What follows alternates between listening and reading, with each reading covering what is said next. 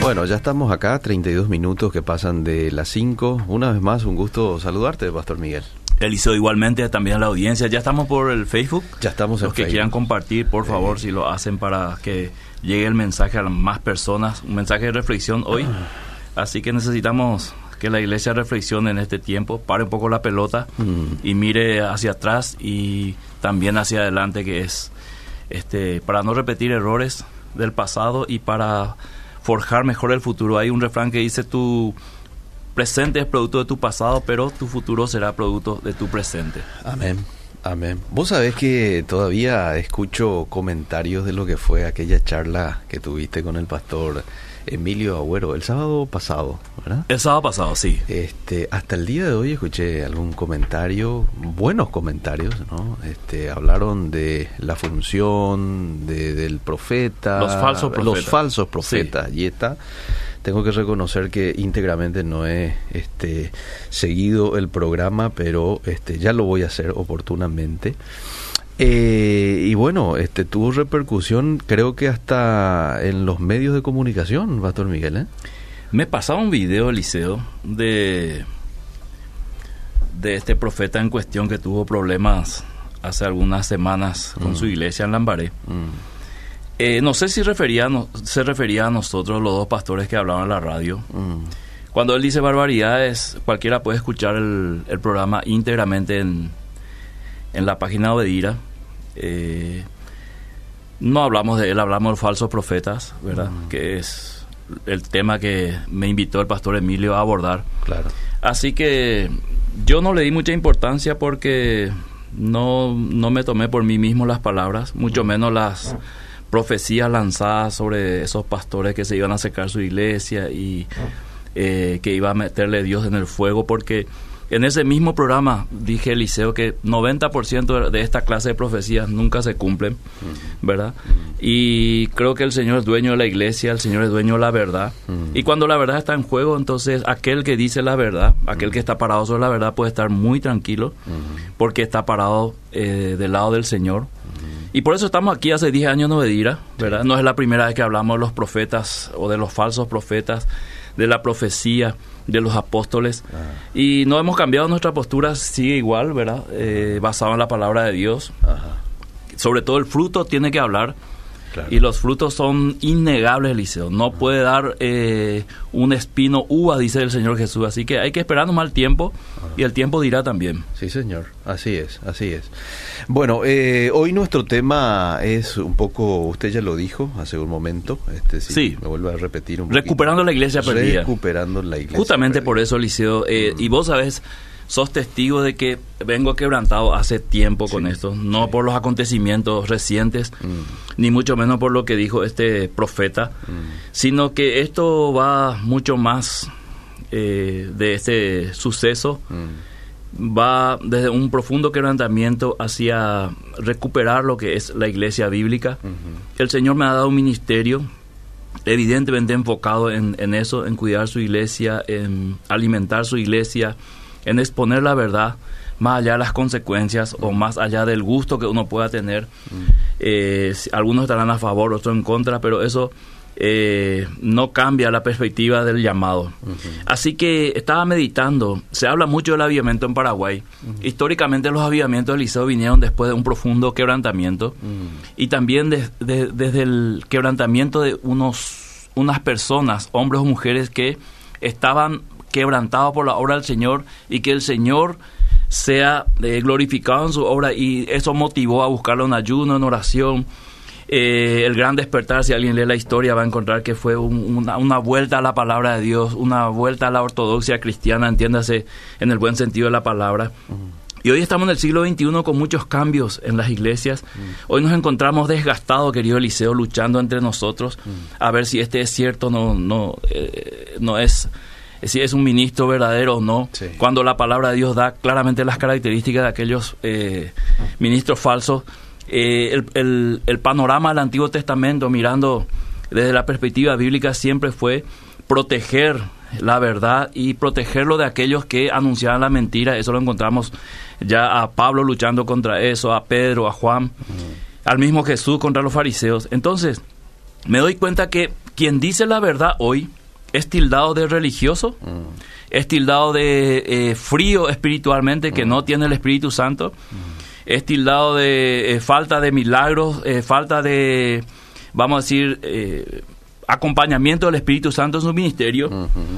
Y aquellos que se jactan de todo eso, cuando lo ponemos a la luz de la palabra, encontramos muchas falencias que solo se descubre en el liceo, ¿verdad? Yo no soy un casa herejes ni casa cazador de herejías. Yo solamente expongo la verdad para que muchos reflexionen lo que están escuchando la radio, están viendo por el Facebook, reflexionen, especialmente los líderes, aquel que está manejando, escuchando su situación personal como iglesia, porque acá cuando hablamos de iglesia entramos todos. Y cada uno va a tener que sacar su propia conclusión. Entonces, ¿qué mensaje estamos dando al mundo hoy? En este, en este siglo XXI de tantas confusiones donde el pecado ya se ha legalizado, donde hay un relativismo impresionante como característica de la posmodernidad. ¿Cuál es ¿Cuál es la visión que tiene el mundo de la iglesia? O sea, cuando nosotros le hablamos de iglesia al mundo, cuando vos te presentas, yo soy un cristiano, o yo soy pastor, o profeta, apóstol, lo que sea, ¿qué es lo primero que el mundo percibe? ¿verdad? Después de estos acontecimientos que hemos tenido a nivel de prensa, y lo hablo porque fue público, con todo lo que pasó con esta iglesia, eh, muchos comenzaron a reevaluar otra vez qué somos realmente para el mundo. Pero primero tenemos que responder a la pregunta qué somos realmente para nosotros mismos antes de responder qué somos para el mundo. Hechos 17.6 te pido que leas Eliseo. Sí. Eh, cómo el mundo de aquella época, en el primer siglo, con la iglesia primitiva, tenía un concepto de la iglesia, Hechos 17, verso 6. Dice, pero no hallándolos, trajeron a Jasón y algunos hermanos ante las autoridades de la ciudad, gritando, estos que trastornan el mundo entero también han venido acá. Pero ¿por qué trastornaron el mundo, Eliseo? Por su mensaje. Predicando, claro. Nada, nada fuera de eso, solamente el mensaje que ellos daban de que Jesucristo era el Señor y Él se merecía toda la gloria y toda la honra. Eso hizo que reaccionara la gente. Fuera de este mensaje, Eliseo, tenemos que prestar mucha atención que la iglesia no esté trastornando el mundo de otra manera.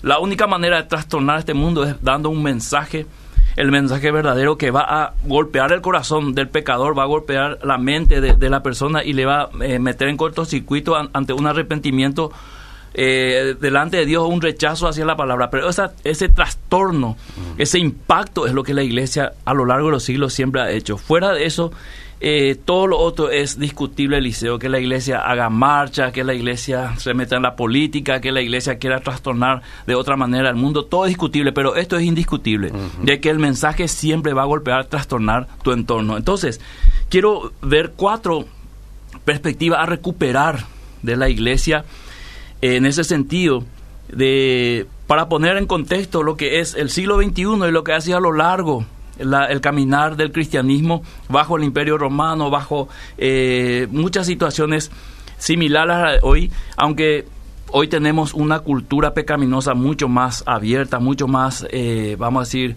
manifiesta, pero igual la iglesia en cada siglo tiene un desafío. Entonces, eh, ¿cuáles son los desafíos para esa recuperación de la iglesia? de, bíblica. En primer lugar, la visión política correcta. Mm. Vamos a, a poner las cosas en la mesa, Liceo. Mm. Somos llamados nosotros a cristianizar la política, pero no a politizar la fe. Y yo creo hoy que la iglesia peligrosamente está politizando la fe. Mm. O sea, al, ser pro o anti, la iglesia está entrando en un escenario peligroso al cual Dios no le llamó. O sea, el tema no es yo soy anti ni pro. El tema es cristianizar la política, llevar el evangelio a la parte política y no tratar de traer la política a la iglesia para argumentar y comenzar la iglesia a jugar ese juego peligroso de ser eh, una portadora de, muchos votos, de coquetear con candidatos políticos, con sectores políticos, a ver quién se acerca más a lo que yo creo. Mm. Yo creo que ese juego, Eliseo, le va a llevar a la iglesia a un dolor profundo de aquí a un tiempo porque la historia nos muestra que ya pasó eso. Entonces, recuperar una visión política correcta, somos llamados a morir por lo que amamos Eliseo, pero nunca a matar por lo que creemos. Y hoy veo un cristianismo que sale a disparar contra cualquiera que esté en contra, a, a, una discriminación contra todo aquel que está en contra del Evangelio. Y eso nunca ha pasado en la historia del cristianismo. El cristianismo siempre fue una... Eh, un grupo de personas pacíficas que predicaban a Cristo, que estaban dispuestos a servir a sus enemigos, que estaban dispuestos a hacer el bien aún a los que le hacían mal. Pero hoy encontramos que somos capaces de matar inclusive por lo que creemos y no a morir por lo que creemos que son dos cosas muy diferentes. Y si vamos a mirar la, historia de la iglesia, muchos murieron por su fe y jamás mataron por lo que creyeron a no ser que miremos la historia de las, de las matanzas que hubo por tema de fe, y vamos a ver que eso fue una parte oscura del cristianismo, por lo cual no queremos volver a eso, sino queremos hacer lo que el Evangelio dice, lo que el, Señor mandó a su iglesia. Eh, cuando la fe cristiana se separa de la iglesia, la iglesia, cuando la fe cristiana se separa, perdón, de la política, la iglesia se convierte en, un, en, un, en una burbuja, eh, en una comunidad aislada y pierde relevancia histórica. Así que eh, cuando la fe cristiana se politiza, la iglesia se convierte en una mera institución secular, o sea, como cualquier otra institución. Entonces, ¿dónde está el punto en que no debemos perder el llamado que Dios nos dio a predicar el Evangelio, a hacer luz y sal en cualquier esfera que nos toque vivir? Mm. Entonces, no forzar las cosas para ayudar al Señor, sino cumplir el mandamiento del Señor y que el Señor nos ayude a nosotros. Entonces aquí hay que buscar un equilibrio y el discernimiento adecuado, especialmente el liderazgo. Eh, espiritual en esta nación de la iglesia, los pastores, los, los apóstoles, profetas, como le gustan que se le llame a algunos, tienen que evaluar esto y llevar a la iglesia hacia una correcta interpretación de lo que es ser cristiano, mm. de lo que es ser hijo de Dios, de lo que es ser iglesia en el mundo. Mm. Porque aquí pronto la iglesia se va a convertir eh, en un objetivo político porque hay iglesias grandes, hay muchos votos ahí, los políticos son eh, hábiles en ese sentido, eh, rápidamente la iglesia va a tomar partido por un grupo, por otro, porque cree que su llamado es, eh, vamos a decir, politizar la fe y no la, la, política, cristianizarla. Entonces, estamos en ese, en ese punto, Eliseo, y la iglesia, de, la iglesia históricamente, la iglesia bíblica, ha seguido un hilo que es predicar el Evangelio sin mirar en qué condiciones políticas estaba viviendo. Y si miramos la Biblia, eso lo hicieron bajo el imperio romano, eh, un imperio que eh, idolatraba a los césares al punto de los emperadores llamarle dioses. Pero igual la iglesia siguió predicando la palabra de Dios, no perdió tiempo en eso. No, no, no se dejó desviar de su llamado, cosa que yo veo hoy, desde mi perspectiva, que peligrosamente eh, algunos líderes cuando va un político a su iglesia, siente que ha sido bendecido por Dios porque un político fue a su iglesia, ¿verdad? Eh, cuando encontramos un candidato cristiano sentimos que la luz se nos prendió, ¿verdad? Y yo creo que esos pensamientos son medio peligrosos, querido Eliseo. No digo que están mal, pero pensar que ahora sí vamos a avanzar porque tenemos un, un, un hermano senador o un hermano diputado es creer que la fe y la obra de Dios se basa en una fuerza política. Mm. Y no es así, querido Eliseo. La historia lo demuestra, así que Dios obra según sus propósitos, según su soberanía. Segunda visión, a recuperar la visión social realista, Eliseo. Mm. La voluntad de Dios es que estemos en el mundo, mm.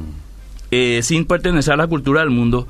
Entonces, las leyes de este mundo pueden asegurar al sector social algunas mejoras, puede convertir a, las personas en mejores personas, eh, puede inclusive las personas vivir más dignamente según algunas leyes, pero también nosotros tenemos un llamado social, más allá de eso de ayudar a los necesitados. Ese fue lo que Jesús dijo, a los pobres siempre le van a tener, y ustedes van a tener que ser la mano de Dios, van a tener, van a tener que ser los ojos de Dios, los pies de Dios, van a tener que involucrarse en este mundo y ver eso como un llamado del Señor Mm. Ojo, Liceo, no como una posibilidad de traer gente a mi iglesia, que eso es proselitismo y no es evangelismo. Eh. Entonces, si yo hago una ayuda social a un grupo de gente, a una villa, a una comunidad, con la intención de traerlos todos a la iglesia, eso está mal. Mm. Porque yo tengo que hacer el bien social, mm. ¿verdad? Presentar el evangelio, y ahí está la obra del Espíritu Santo. Pero si yo hago mi estrategia pensando en que voy a ganarle a través de dándole alimentos o llevándole ropa, tratar de traerlo a Cristo, está mal el enfoque, Eliseo, y tenemos que decirlo. No es eso lo que el Señor nos enseñó, sino que nos enseñó a estar al lado del débil, a proveer para el necesitado, a tener una perspectiva social desde la visión del reino. Entonces, eh, esto también es un tema a recuperar de la iglesia primitiva. Hoy vemos muchas, muchas acciones sociales vemos a una iglesia meterse en la sociedad y está bien eso, pero vemos mucho proselitismo también. Eh, detrás de eso, marca registrada de iglesias, marca registrada de ministerios, como diciendo nosotros estamos aquí y vamos a solucionar el problema eh, y queremos que ustedes respondan a esta marca o queremos estamos ofreciendo esta marca y esto va mucho, mucho más de lo que el Evangelio enseña.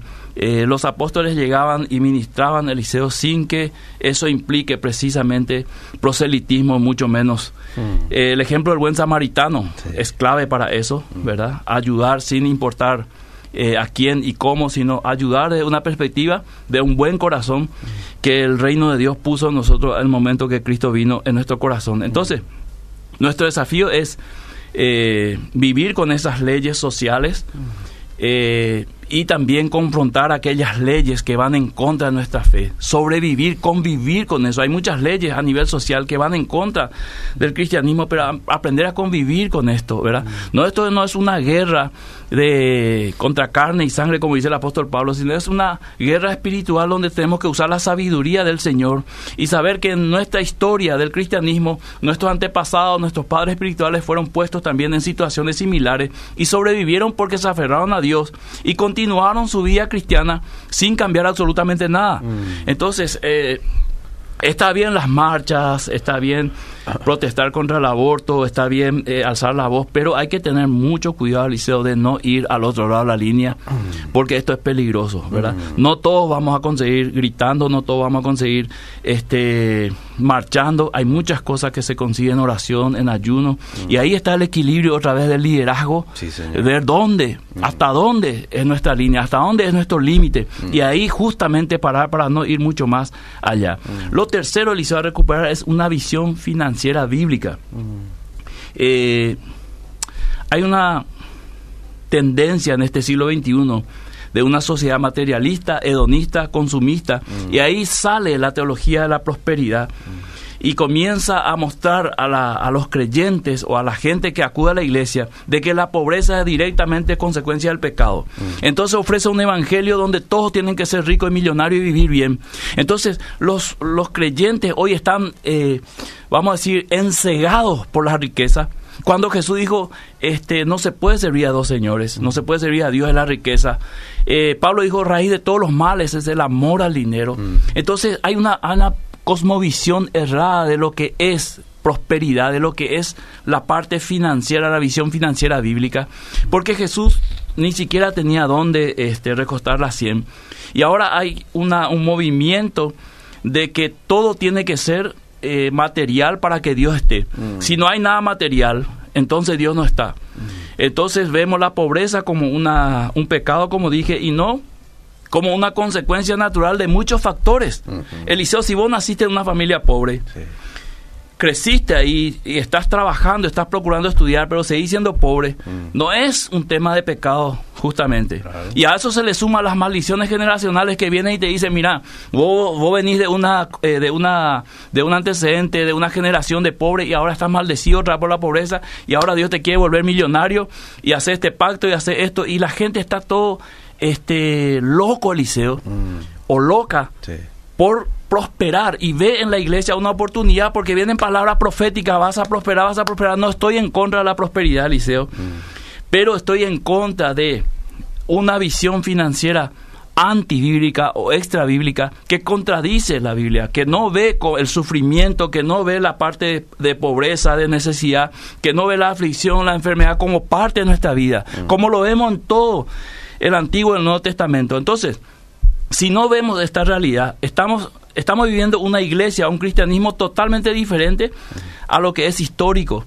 Entonces, cuando hay enfermedad, cuando hay eh, dificultades económicas, cuando hay situaciones, automáticamente Dios no está. Y eso es una mentira, porque a lo largo del, de las cartas, a lo largo de, las, de los libros de la Biblia, vemos a grandes siervos de Dios sufriendo necesidades, mm. sufriendo situaciones difíciles. Sin embargo, Dios siempre estuvo. Aparte, Jesús dejó claramente la promesa de que iba a estar con nosotros todos los días hasta el fin del mundo. Y esos días también incluyen días de necesidades, días de enfermedad.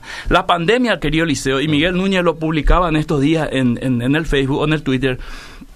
La pandemia vino a desnudar estas campañas falsas de sanidad y milagros, lo llama él milagreros, porque absolutamente nada pudieron hacer en este periodo de un año y medio de pandemia que llevamos.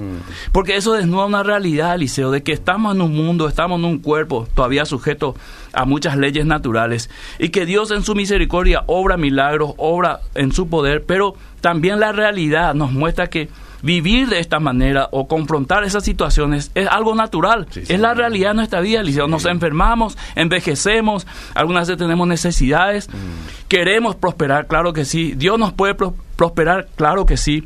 Hay una teología de prosperidad, hay una teología de prosperidad, pero tiene que ser una teología basada en la Biblia, en qué clase de prosperidad y cómo es que Dios da. Mm. No como lo presentan algunos de esta mal llamada teología de la prosperidad, donde ven solamente a Dios en las riquezas eh, en las provisiones y no ven absolutamente, absolutamente a Dios dentro de las necesidades. Mm. Eh, Jesús fue un hombre próspero, pero jamás acumuló riqueza, Eliseo. Mm. Eh, ¿Cómo alcanzar entonces con un mensaje restaurador a los ricos de este siglo? Ah. ¿Cómo llegamos a las personas ricas? Ah.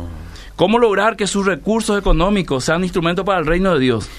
Eh, se pueden llegar a los empresarios eh, y llevarle un evangelio de honestidad, de sinceridad. Se puede llegar a los ricos y mostrarle que no, su fuerza no está en la riqueza, sino tiene que estar en el Dios verdadero, que es lo que dice la palabra de Dios. Se puede llegar a los ricos y decirle que no hay que discriminar a las personas que no tienen la misma capacidad que ellos. Tenemos que llegar a los ricos y decirles, miren, ustedes no son el dueño del mundo, ustedes también son de carne y hueso y todos vamos a comparecer delante del tribunal de Cristo y tenés que vivir en esta perspectiva del reino para ser verdaderamente rico en todos los sentidos y no solamente financieramente. Tenemos que enseñarle a que sus recursos pertenecen a Dios y deben ser compartidos con otros, que es lo que enseña la palabra de Dios. Para el rico y para el pobre, tenemos el ejemplo de la viuda que dio todo de su sustento para la ofrenda. Entonces, cuando tenemos un corazón generoso, seas rico o seas pobre, estás siendo generoso, que es lo que dice la palabra de Dios que tenemos que ser. Mm. Tenemos ese, ese desafío también. ¿Por qué? Porque si no, Eliseo querido, cada vez que se va un rico a tu iglesia y vos sos líder espiritual, te vas a sentir bendecido por Dios. Cada vez que se va una familia pobre, te vas a sentir maldecido por Dios. Dios mío, me, me estás mandando esta familia para que yo le sostenga otra vez. Mandame a gente de dinero. Y hay líderes que oran así, Eliseo. Mm. Mandame empresarios, mandame este, eh, ricos, mm. ¿verdad? Porque piensa que ahí está la bendición de Dios. Para que tu obra crezca y se claro, pueda sentir claro. Bien. Eh. Y lo último, Eliseo, por una cuestión de tiempo. Ah. Es la visión espiritual con frutos. Mm. ¿Qué es ser espiritual en este tiempo? ¿Qué es el poder de Dios en este tiempo? ¿Qué línea hay entre los dones y los frutos? Hoy parece que se exalta más los dones que los frutos. O sea, te voy a traer un profeta, un apóstol, un pastor que hace milagros, no importa cómo vive. No importa lo que hace, no importa lo que dice, lo importante es que haga milagro. Entonces se sobreponen los dones sobre los frutos cuando la palabra de Dios dice que todo buen árbol tiene que dar buenos frutos. ¿Qué es la vida en el Espíritu o qué es ser guiado por el Espíritu Santo? Mm. De la perspectiva bíblica. Dice la Biblia, todos los que son guiados por el Espíritu, estos son hijos de Dios. Mm. Entonces los hijos de Dios son hijos de paz, están alejados del pecado, tienen un pensamiento del reino, son humildes, sencillos, etcétera. Entonces, ¿quién es dueño de la verdad hoy en la iglesia? ¿Quién, o sea, ¿a quién escucharle hoy? ¿Quién es el referente espiritual de esta nación? En Paraguay, por ejemplo. ¿A quién le vamos a escuchar? Tenemos que escuchar la verdad de Dios. Aquel líder que expone la verdad de Dios, a ese tenemos que escuchar, independientemente cómo se llama, mm. independientemente eh, eh, qué ministerio tiene. Mm. Pero tenemos que apostar a la verdad, querido Eliseo, porque hay muchas voces hoy. ¿Quién tiene la verdad? Estamos en un mundo postmoderno donde el relativismo luce entonces la iglesia también está entrando peligrosamente en un relativismo. Entre Eliseo dice esto y yo del otro lado digo esto. Entonces esa es tu verdad y esta es mi verdad. Eso es relativismo cuando en la Biblia muestra una sola verdad al cual tenemos que estar sujetos todos. Toda la iglesia, todos los líderes tenemos que estar predicando la misma verdad que está escrita en la palabra de Dios. Entonces, eh, No hay una verdad absoluta hoy lastimosamente y tenemos que buscar esa verdad absoluta.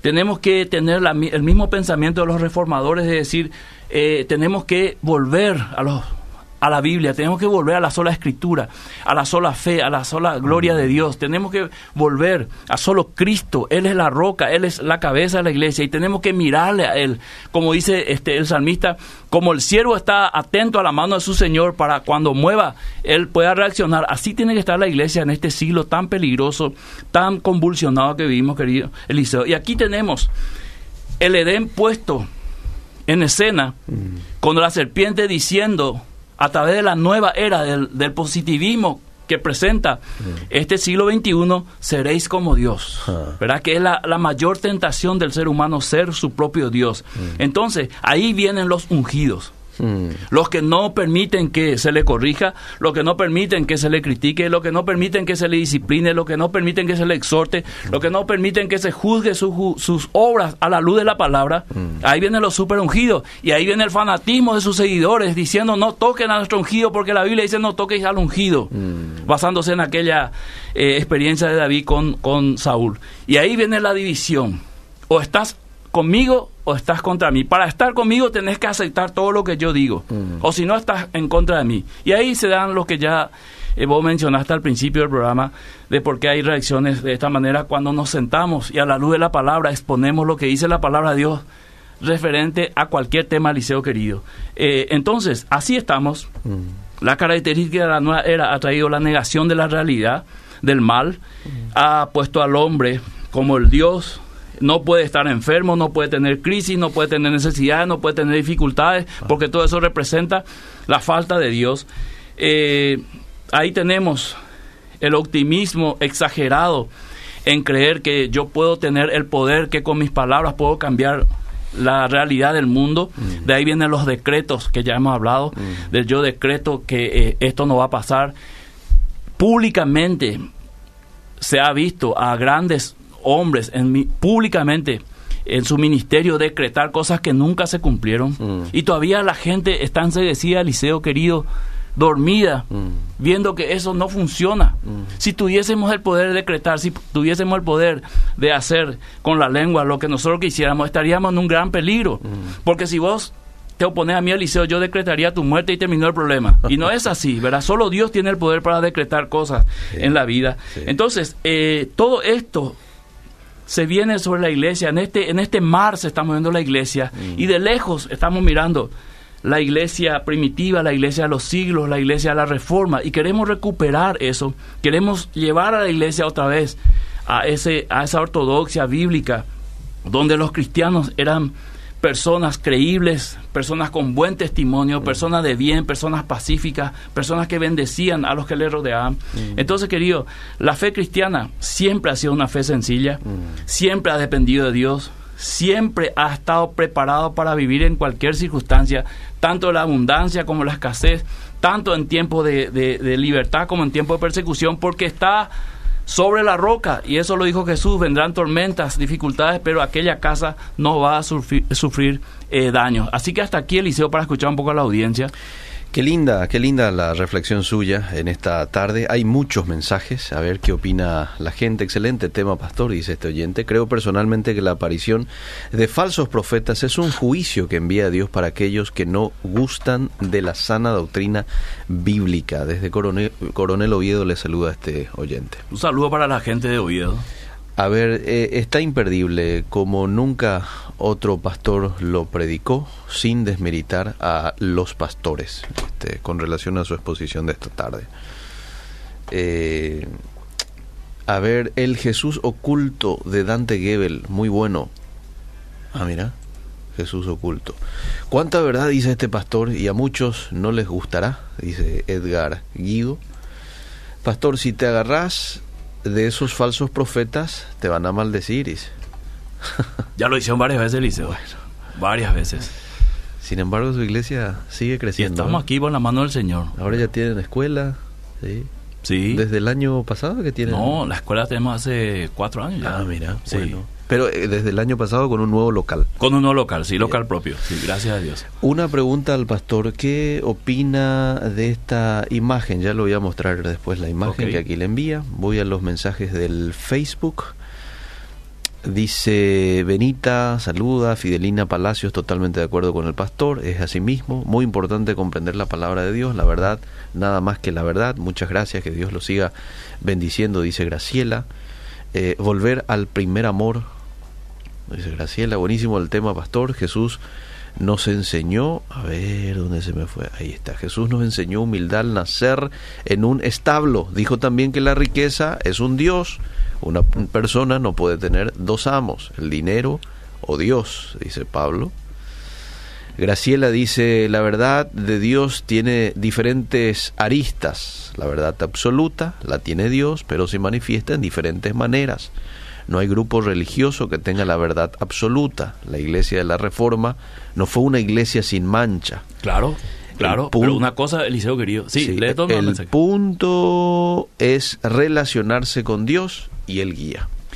Eh, no estoy tan de acuerdo con el mensaje. Es cierto, la, la- la iglesia de la Reforma tuvo sus su lado oscuro. Pero una cosa es la verdad, Eliseo querido, y otra cosa es la mentira. Y vos no podés, bajo las alas de que no tenemos la verdad absoluta, men- meter mentiras ahí, ¿no? Cuando la Biblia describe más o menos un camino a seguir. Sí. Y yo creo que la reforma lo que quiso hacer es recuperar ese camino.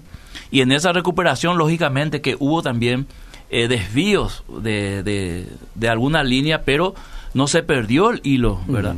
Muchas iglesias hasta hoy siguen ese camino, ¿verdad? De la palabra de Dios de las cinco solas y tratan de predicar eh, desde una perspectiva bíblica correcta, ¿verdad? Y cuando entran eh, falsedades como la que nombramos o situaciones, rápido nos damos cuenta, esto no es el propósito de Dios. Eh, digo yo, eh, es verdad que Dios prospera, es verdad. Eh, es verdad que Dios prospera de cualquier forma, no es cierto, ¿verdad? Es verdad que la pobreza es consecuencia del pecado, tampoco, ¿verdad? Conozco ricos bien pecadores, ¿verdad? Y conozco Sí. pobres, ¿verdad? Que están viviendo en santidad. Así que esa perspectiva es lo que hay que corregir, Eliseo, para que la gente no no se ha desviado del enfoque bíblico y comienza a ver a Dios como eh, telepremio, como telebingo, ¿verdad? Que cuando lo encuentra es solamente para su prosperidad económica Sí. y esté dispuesto a hacer cualquier cosa con prosperar. Y esto es, Eliseo, lo que está mal. Cuando eh, ministros de Dios se paran y dicen a la gente, Dios te va a prosperar, pero tenés que hacer esto, aquello, y la gente lo hace sin importar eh, las consecuencias o los caminos que le presente, yo lo quiero hacer, ¿verdad? Y ahí vienen los pactos financieros, ahí viene un montón de cosas que ya hemos hablado aquí en Obedira, ¿verdad? Y entonces no podemos decir que eh, todos tenemos un poquito la verdad, es cierto, ¿verdad? Y esa parte de la mentira, ¿por qué no corregimos? Sencillo es, ¿verdad? Si no todos tenemos la verdad, busquemos la otra parte de la verdad entonces, Sí. pero no lo completemos con mentiras. Sí, señor. Bueno, hoy escuchando una radio eh, secular, dice, pasaron un audio donde este líder religioso empezó nuevamente a, a amenazar desde el púlpito. Probablemente se está refiriendo al, al profeta, ¿verdad? Eh, y estos periodistas agarraron citas bíblicas mostrando que este señor está muy equivocado. Y cuando llegamos a ese punto donde los no cristianos nos dicen que hacemos mal, ahí ya nos damos cuenta que estamos mal, dice. Yo voy a decir una sola cosa, Eliseo. Lo dije el sábado, no conozco al, al profeta, este no, no, no tengo ninguna relación con él. Eh, que cada uno saque sus conclusiones, querido Eliseo, ¿verdad? Aún los que son sus seguidores, que paren la pelota, reflexionen, guiados por el Espíritu Santo, ¿verdad? Y si hay cosas que corregir, que se dejen corregir por Dios. ¿verdad? Y si las cosas que están haciendo bien, Dios mismo les va a garantizar y testificar que eso está bien. Va a producir paz en su corazón, ¿verdad? Pero no, no puede Dios aprobar aquello que está mal, ¿verdad? Y bajo la unción hacer las cosas mal y decir, no, pero está, aquí está la unción y así yo lo voy a hacer. No, Sí. Dios es el dueño de la iglesia, el que pone las directrices, cómo tiene que ir su obra. Bendiciones al pastor. Espero que el pastor no solo haya escuchado lo que dijo la prensa sobre la iglesia de Puerto Pabla. Iglesia de Puerto Pabla. Eh, ahí queda la iglesia del, profeta, parece, mm, No sé, Liceo, a qué se refiere. si puede ser más específico en el mensaje. Sí, ahí me confirman que sí. Queda en Puerto Pablo, Lámbare. día de Puerto Pablo. Ah, sí. ¿Cómo dice el mensaje, Liceo? Espero que el pastor, refiriéndose a usted, no solo haya escuchado lo que dijo la prensa sobre esa iglesia. Ah, no, no, no, no. Yo, yo Eliseo, eh, una cosa es, ¿verdad? Ir a la fuente Mm. Pero tampoco se ha desmentido ciertas cosas que la prensa dijo, ¿verdad? Entonces yo no quiero entrar en esta cuestión si es, eh, es una iglesia verdadera, no es verdadera, si este eh, es un falso profeta, es, es un tema de ellos, ¿verdad? Sí. Eh, yo como, como espectador, mm. ¿verdad? Me informo en toda la situación y lo que salió en la prensa, ellos mismos reconocieron que no tenían las documentaciones que estaban poniéndose al día, ¿verdad? Mm. Y está bien. Yo el sábado en fundamento acá con el pastor Emilio Agüero les aconsejé que pongan la, iglesia en orden para poder este, caminar tranquilo, para que nadie le saque nada eh, en cara, ¿verdad? Eso es correcto a cualquier iglesia, ¿verdad? Claro. Porque hay ciertas leyes que hay que cumplir. Si vos estás construyendo algo y no tener permiso municipal, eso es una falta y tenés que ponerte al día. Si vos abrís una iglesia y no tenés el permiso del Ministerio de Culto, tenés que ir y solicitar, ¿verdad? Y, así nomás es. Lo otro, eh, todo lo que sucede ahí ya es una cuestión de ellos, ¿verdad? Algunas cosas yo puedo estar de acuerdo, otras no, ¿verdad? Mm. Pero eso no va a cambiar su perspectiva. Lo de la ley sí puede cambiar situaciones dentro de, del contexto de la iglesia. Bien, le leo más mensajes. Ok. Una pregunta, si yo noto que un pastor o representante de alguna iglesia evangélica no se ajusta a la Biblia, ¿debo sentar postura? En cualquier conversación, al primero que atacarán serán a los que damos testimonios de fe pública. O sencillamente debo callar para no lastimar a ese siervo o congregación. Eh, la pregunta es, ¿cuál debe ser la actitud correcta ante estas situaciones que serán incrementando, se, se, estarán incrementando cada vez más? No hace mucho, cuando cuánto daño hizo la expresión esta de esa trompeta va a sonar muy pronto. Los más duros fueron los mismos cristianos, ni los ateos atacaron tanto. Siempre lo hemos dicho acá de ir a Eliseo, una cosa es decir y otra cosa es cómo decir. Yo soy partidario de que hay que decirlo porque si el siervo ah. tiene oídos, va a escuchar y va a considerar, va a analizar eso. Y yo considero que si alguien te está diciendo, mira, estás equivocado, es porque te ama, ¿verdad? Es porque se preocupa por vos. Y yo creo que hay que decirlo cuando algo ve eh, alguna persona que no está bien, decirlo que este así me parece si puedes considerarlo, ¿verdad? Porque Pablo cuando dejó a Timoteo en Éfeso le dijo, te dejé ahí para que corrigieses aquello que está mal. Sí. Porque había cosas malas. Entonces puso a Timoteo ahí para que corrigiese. Y una de las formas de corregir era mostrando el error. Mm. Vemos las, las cartas en Apocalipsis a las iglesias donde el Señor mismo menciona errores que la iglesia está cometiendo y le da la salida. ¿Verdad? Tengo contra ti esto y si no te arrepentís va a suceder esto. Mm. Entonces, si el Señor mismo lo está haciendo, ¿por qué no lo haríamos nosotros con mucho amor? Bien. Te saluda Pedro desde Guayaibí. Del fruto de la boca del hombre se llenará su vientre. Dice en Proverbio, enseña esta poderosa palabra. Con la palabra se decreta también, se declara con la boca. Pero linda la enseñanza del pastor. en Proverbio enseña lo poderoso que es la palabra. Con la palabra se decreta también, se declara con la boca. Probablemente se refiere a, esa, a ese versículo, dice, el poder de la vida y la muerte está en la lengua. Pero eso no significa que yo tenga el poder para matarle a Elías, por ejemplo, hablando.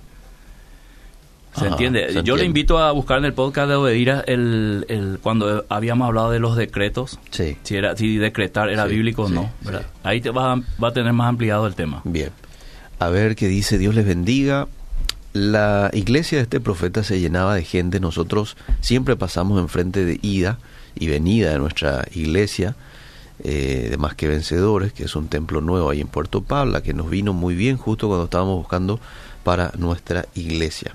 Vamos con más mensajes, dice, eh, todo bien con estudiar la palabra, pero un cristiano que no ora y no ayuna no es cristiano, porque ser cristiano es ser imitador de Cristo.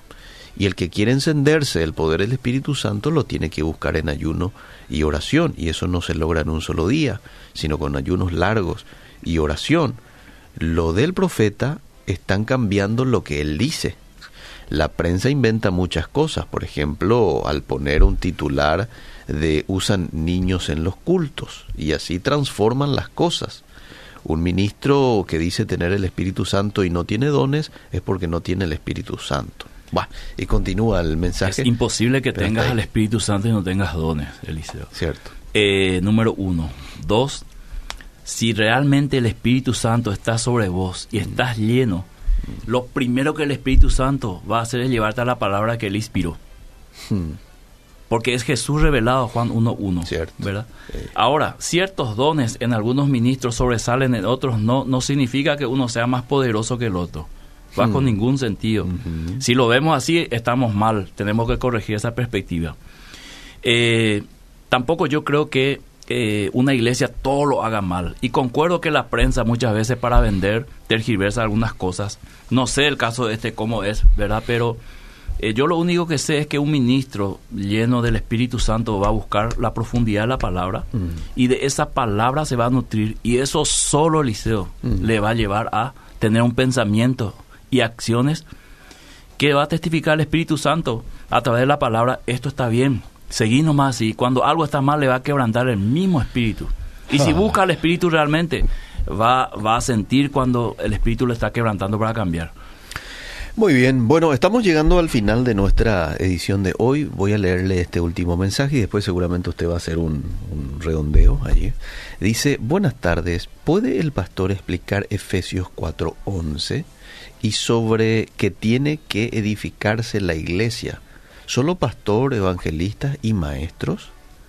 ¿Y los dos ministerios quién extinguió si está en la palabra de Dios? Sí. Se está refiriendo al de apóstol, Tenemos todo un programa sobre eso, Liceo, ¿te acordás? Hicimos con el profe Rainer acá. Pero así básicamente, eh, el fundamento de la iglesia está sobre los apóstoles y profetas. Apóstoles como Pablo, Pedro, ya no existe hoy en día. Mm. Eso tenemos que ser eh, categórico en enfatizar el ministerio apostólico, el enviado el que va a plantar iglesias, claro que lo tenemos. Profetas que dan la palabra, claro que lo tenemos, pero no podemos otra vez nosotros eh, tomar el fundamento y otra vez ponerlo arriba. El fundamento está sobre la palabra de los apóstoles y los profetas sobre el cual se fundó eh, el cristianismo. Entonces, eh, lo que muchos del movimiento apostólico y profético quieren hacer creer es que ellos volvieron con una nueva autoridad, una nueva revelación, al igual que los primeros apóstoles, mm. y ahora la iglesia va a sufrir un cambio y ahora la iglesia va a entrar en, otra dimensión. Eso es mentira, mm. ¿verdad? A lo largo de la historia, eh, 1900 no había apóstoles en la iglesia, o por lo menos bajo esta perspectiva de, la nueva reforma apostólica. Siempre hubo misioneros enviados, eh, que es la palabra original que significa apóstol. Entonces, eh, no tomarlo de esa manera que ahora son los que están adelante y la iglesia que no tiene a un apóstol no es iglesia y aquel pastor que no tenga la cobertura de un apóstol no va a crecer. Eso es mentira, eso es propaganda. Así de sencillo, ya que llegó nuestra hora. Bien, palabras finales, pastor.